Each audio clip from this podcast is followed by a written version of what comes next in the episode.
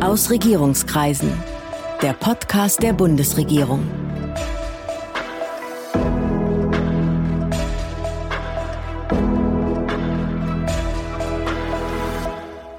Hallo, willkommen zu Aus Regierungskreisen, dem Podcast der Bundesregierung. Ich bin Sven Siebert, ich bin Gastgeber dieses Podcasts und wir widmen uns heute erneut der neuen Bundesregierung und den Leuten, die nicht ganz in der ersten Reihe stehen und trotzdem die Geschicke leiten. Mein Gast heute ist Anja Heiduck, Staatssekretärin im Bundesministerium für Wirtschaft und Klimaschutz. Guten Tag, Frau Staatssekretärin. Hallo, schönen guten Tag. Frau Heiduck, Sie waren ja selbst Senatorin, also Landesministerin für Stadtentwicklung und Umwelt in Hamburg.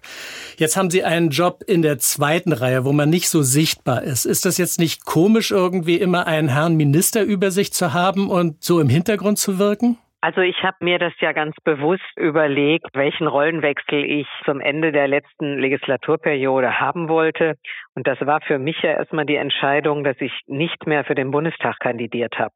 Also ich wollte aus dieser Rolle in der Öffentlichkeit ein Mandat und ein öffentliches Amt zu bekleiden, mich auch verabschieden. Und das habe ich gemacht, auch mit einer Erinnerung an viele gute Jahre in der Politik.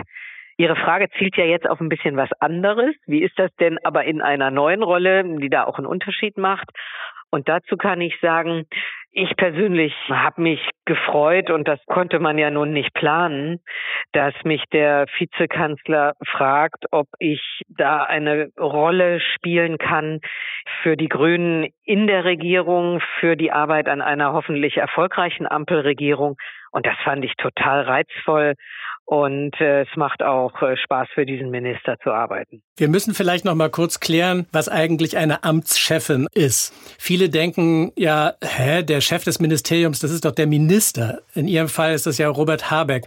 Was ist Ihre Rolle als Amtschefin? Ja, wenn man wie in unserem großen Ministerium zum Beispiel sogar mehrere Staatssekretäre hat, die sogenannten beamteten Staatssekretäre, dann ist eine Person auch zuständig für die Abteilung Z, Zentralabteilung Personal, Haushalt, also da die äh, wichtigen Fragen der Organisation, der Leitung des Hauses. Und diese Rolle ist auch mit mir als Staatssekretärin verbunden. Und da habe ich dann ganz bestimmte Entscheidungsbefugnisse, die quasi ich damit ja auch äh, dem Minister abnehme. Und nur einer von den Personen, wenn es mehrere Staatssekretäre sind, kann diese Amtschefrolle übernehmen.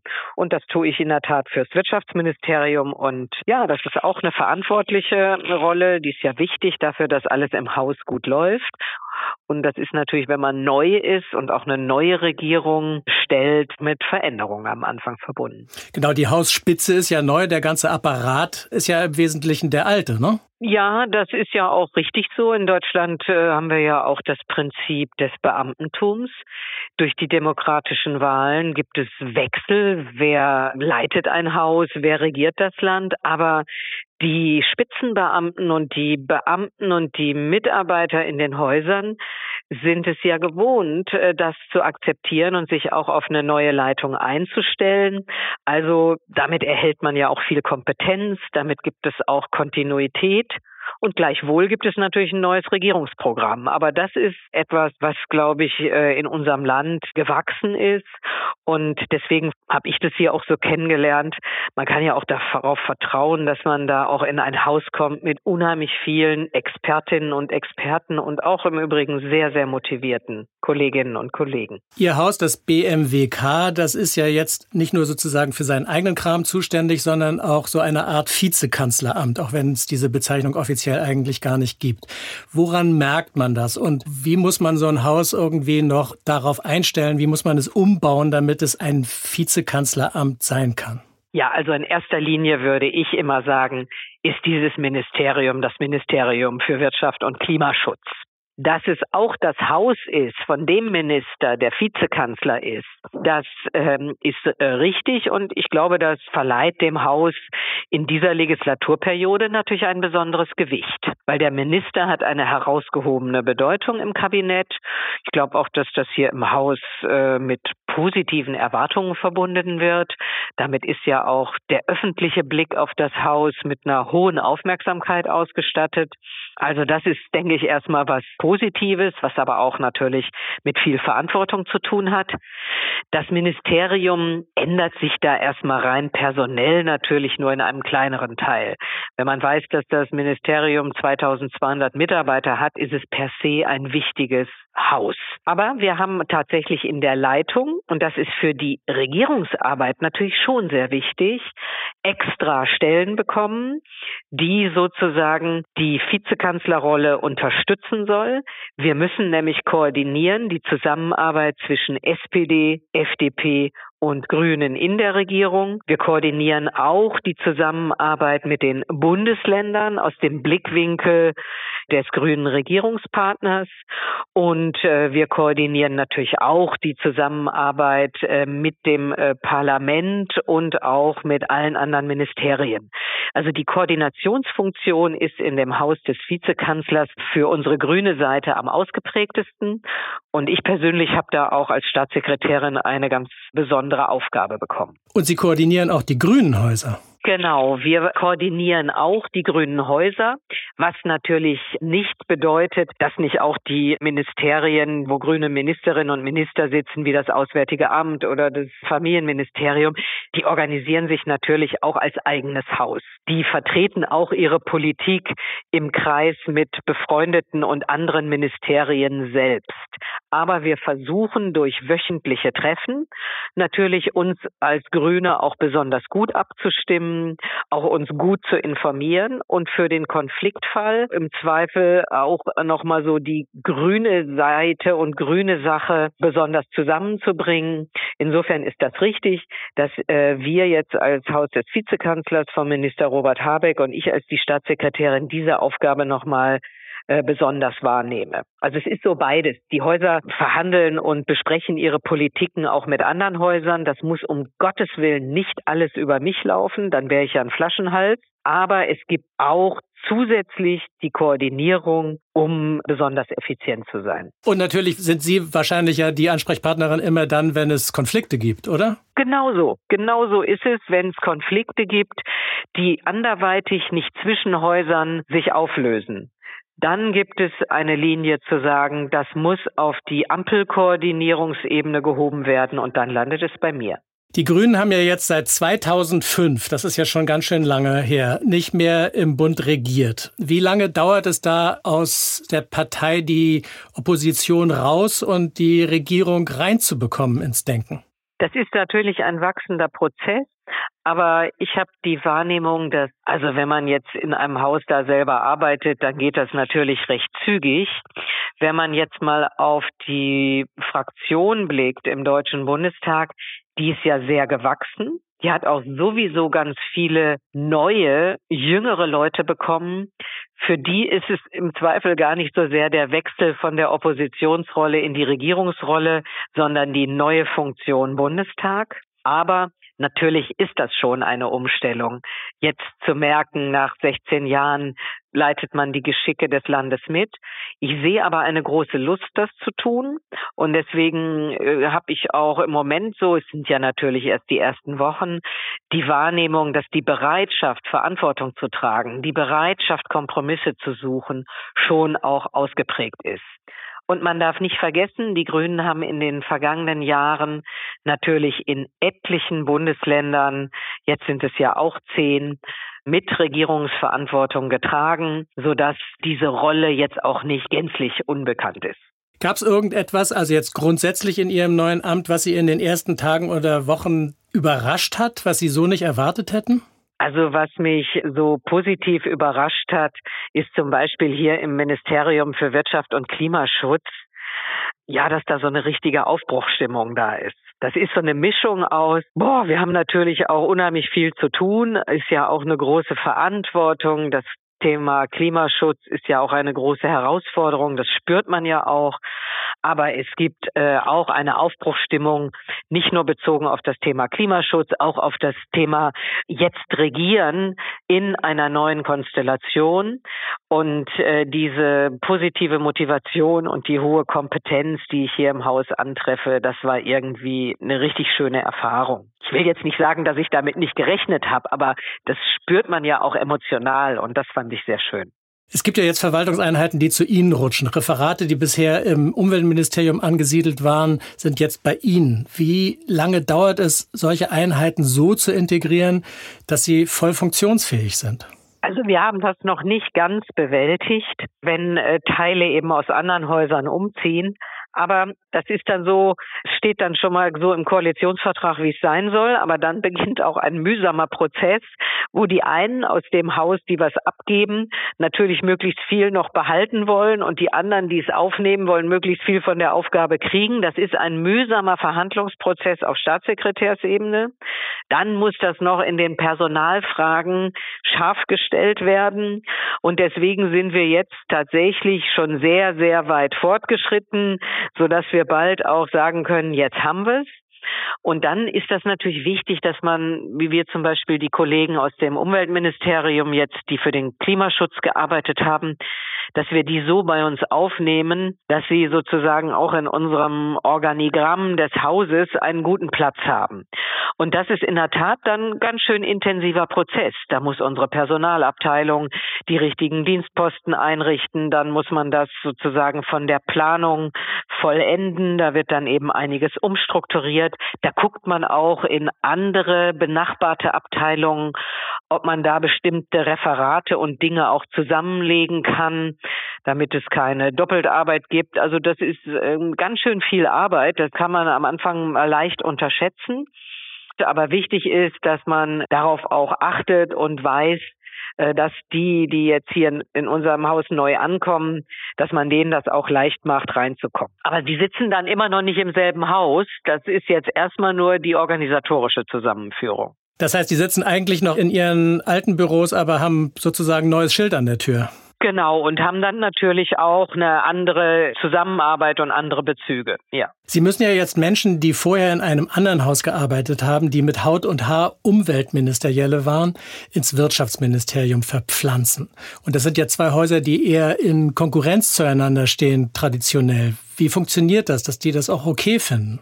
Ja, im, im Sinne der Aufgabe Klimaschutz ist das aber ja vielleicht auch die wichtige Herausforderung, Gegensätze zueinander zu bringen, um das Klima auch wirklich wirksam zu schützen und nicht in der Frontstellung die Umweltleute gegen die Wirtschaftsleute und so. Das ist halt auch einfach eine ganz, ganz wichtige Herausforderung, der sich, glaube ich, gerade die Leute, die das Klima schützen wollen, aber auch gerne verpflichten. Es ist natürlich auch so, dass wir aus dem Umweltministerium auch Führungspersonal kriegen. Da kommen ja jetzt nicht nur Menschen und müssen in ein neues Haus, sondern da kommen ja ganze Referate, Unterabteilungen, Abteilungsleitungen mit ihrer Kompetenz, auch mit den unterschiedlichen Posten. Einige, um jetzt nicht nur dieses Beispiel zu benennen, einige Kolleginnen und Kollegen aus dem Bereich Digitales haben wir auch an das Verkehrsministerium abgeben müssen. Also das ist ein Wechsel, der ist jetzt auch nicht völlig ungewöhnlich.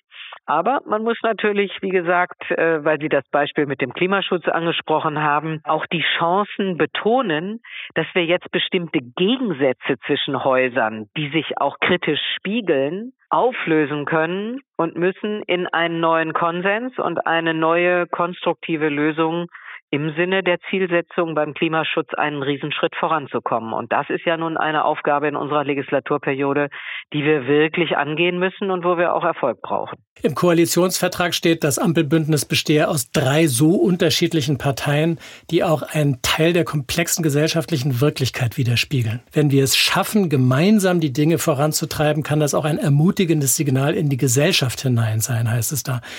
Das klingt schön, aber was muss man machen, damit es dieses Signal auch wirklich gibt? Ich glaube, man muss tatsächlich äh, das Wesen eines Kompromisses in so einer Demokratie, wie wir sie leben, muss man eben schon auch aufzeigen, dass das ja auch wirklich was Gutes hat.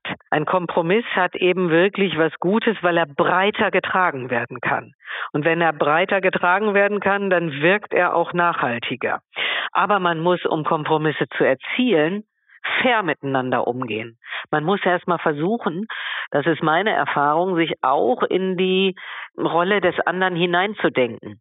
Ne, wenn der Steffen Sebisch von der FDP mir vorträgt, was eine Vorstellung ist, die in seiner Partei eine Rolle spielen oder der Wolfgang Schmidt, dann versuche ich ja auch erstmal nachzuvollziehen, was die umtreibt und die machen das umgekehrt auch so. Wenn man die andere Seite erstmal versucht zu verstehen und sich in die Schuhe des anderen zu stellen, dann kann man auch leichter rausfinden, welche Brücke können wir denn untereinander finden. Das gehört nun wirklich zu Koalitionen dazu und in der Tat gerade unsere Demokratie, die hat ja in der Regel Koalitionsregierungen und nicht the winner takes it all.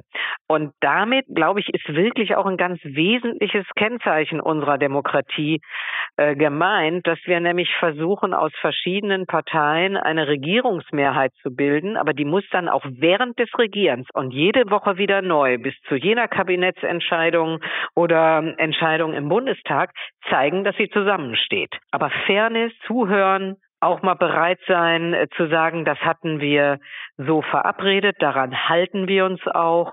Das sind ganz wichtige Tugenden. Um nochmal jetzt in Ihr Haus und in Ihre Zuständigkeiten, also politischen Zuständigkeiten jetzt zurückzukommen. Sie müssen ja jetzt, was den Klimaschutz angeht, sehr viel auf einmal anfangen, neu starten, größer machen. Gibt es da eine große Übersichtstafel in Ihrem Büro, auf der die ganzen Projekte verzeichnet sind und wo man ablesen kann, wie weit man ist?